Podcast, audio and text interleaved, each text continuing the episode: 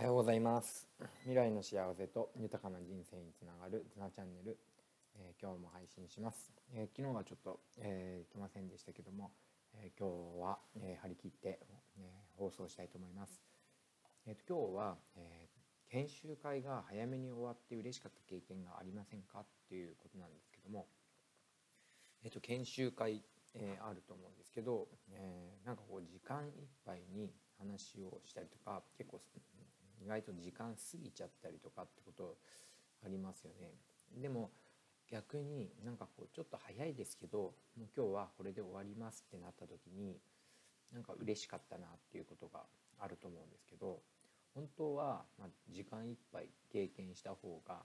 得なのかもしれないし、うん、ためになるのかもしれないんですけどやっぱり早く終わると嬉しいですよね。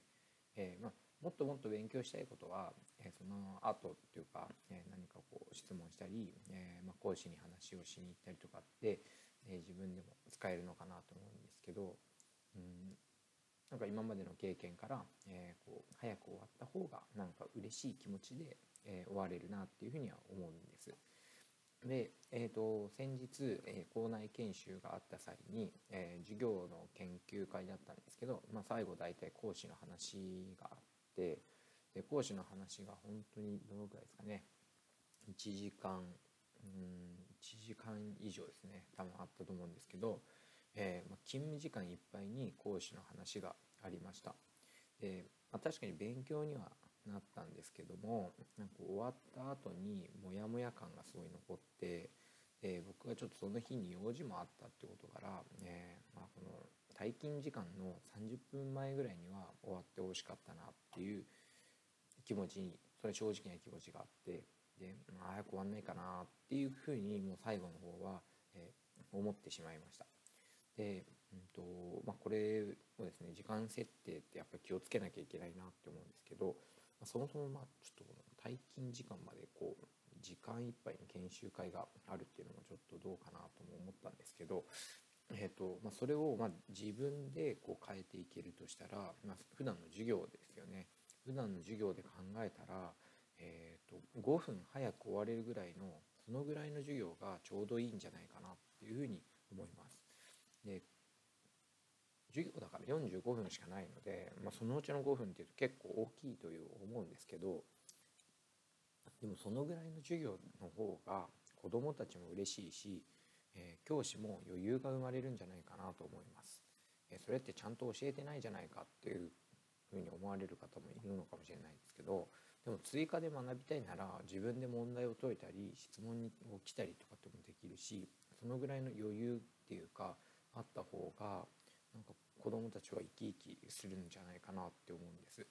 で昨日はそれが実践できた日ででこの5分間を読み出そうと思ってまあ、一生懸命自分なりに、えー、まあ、考えてやったんですけどで、まあ、その結果として子どもたちの行動がすごく早くなった気がするし、えー、授業への参加も意欲的に感じました。えー、5分早く終わるとちゃんと時間通りむしろ時間よりちょっと早く授業が始まるようになったりとか、えー、授業のテンポも結構良くなったりしてどんどん意見も出たりするので結果的に中身がすごい詰まったような気がします。で余った時間じゃ何してるのかっていうともちろんなんか雑談している子もいるんですけど割とこう宿題をしたりとか読書したりとか、えー、とドリルを先に進めたりする子なんかもいてこの時間すごい大事だなというふうに思いました。まあ、それで、まあ、家に帰ってどんな学習するかわからないし、まあ、習い事とかもあるかもしれないんですけど、まあ、それはそれでいいのかなと思います。何よりもお互いに心のゆとりが生まれて本当になんかハッピーな気持ちになれるっていうふうに思ったので、え今日もやってみたいなと思っています。まあ、あのなんか時間いっぱいやんなきゃいけないっていうような,、えー、なんか考えに縛られてましたけど、まあ、早く終わって早くあの次の準備とかできると、えー、いいなって思ったので、えー、ぜひ皆さんにもおすすめしたいことです。えー、じゃ今日もですね、え頑張っていきたいと思います、え聞いてくれてありがとうございました。